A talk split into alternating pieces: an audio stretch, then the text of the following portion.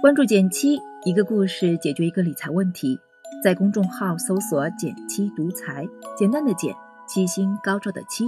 关注后回复“电台”十本电子书，请你免费看。身边不少朋友都会跟我说，在理财这件事儿上缺乏动力。为了帮助大家从理财中获得更大的成就感，今天就介绍给大家一个新玩法：两步绘制你的财富增长曲线图。具体应该怎么做呢？别着急，我会详细讲解给你听。每到年底，我都有一个习惯动作，就是清点一遍现在自己手里到底有多少钱。这有两个好处：一是弄清楚自己到底有多少钱，避免遗忘。原本我也不爱清点，嫌麻烦。但真正坐下来盘点过一次之后，却喜欢上了这个寻宝游戏。你会发现，原来在这里我还有两百块基金，好像借给某人一笔钱，到现在还没还呢。我的房租是押一付三，房东还欠我一笔押金，等等等等。事后感慨，要是没有这次清点，也许有些钱真就给忘了。想想也怪可惜的。所以从那开始，我就养成了习惯，一般每半年清点一次。有重大变化时，还会及时更新，避免遗忘。还有个好处，就是给理财中的自己正向反馈。这就回答了最初的问题：如何给理财找动力？要我说，跟打游戏一样，要定期给自己正向反馈。以前不做清点的时候，总觉得一年到头没什么收获，存款似乎总是零增长，这也导致我对赚钱的热情始终不高，有点混日子的感觉。但自从财富清点之后，我能明显看到某一阶段内我的财富有没有在增长，到底增长了多少？这个反馈是很强烈的，意味着我每个月都离富有更进一步，我存钱的动力也随之变得更强。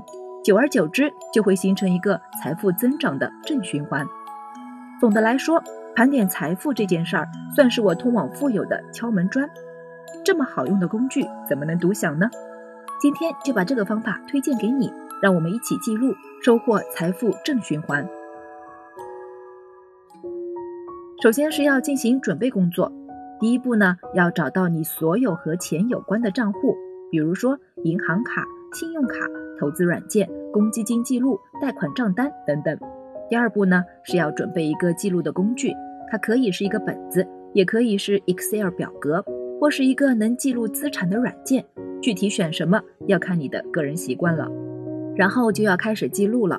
我自己呢会简单分个类，首先我会记录自己的资产项，也就是我拥有的钱，我会分这样几类：现金，包括银行卡、支付宝、微信或者其他账户中随存随取的钱；投资账户，包括基金、股票、理财产品等等；房子、车子等大项，如果还没有的话就可以忽略；待回收的钱。比如说房租押金、借给朋友的钱等等，其他资产，比如说公积金账户里的余额、保单的现金价值部分等等。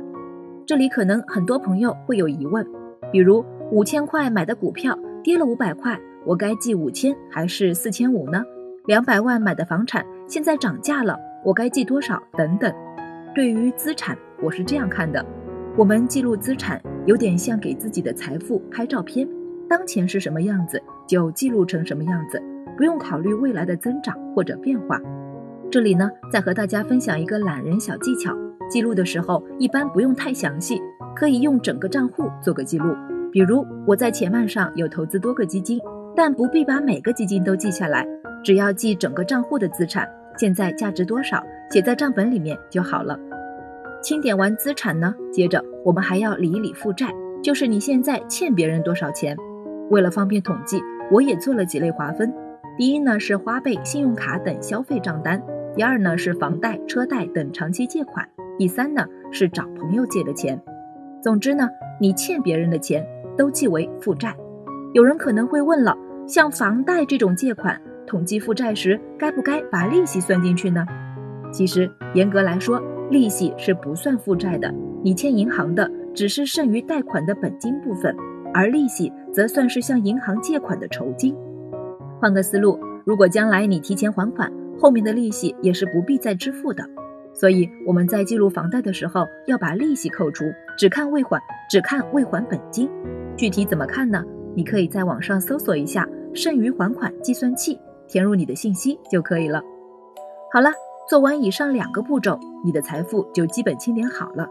资产减负债，得到的就是你到底拥有多少钱。最后还想和你分享一个小动作：当你尝试记录了两次以上时，就可以开始绘制自己的财富增长曲线图了。如果不方便用 Excel，也可以用本子手工画一下。这样做的好处是能更直观地感受自己的财富增长速度，给自己多一些正向反馈，赚钱才会更有动力呢。以上技巧你学会了吗？别忘了自己动手尝试一下哦。好了，今天就到这里了。右上角订阅电台，我知道明天还会遇见你。微信搜索并关注“减七独裁，记得回复“电台”，你真的会变有钱哦。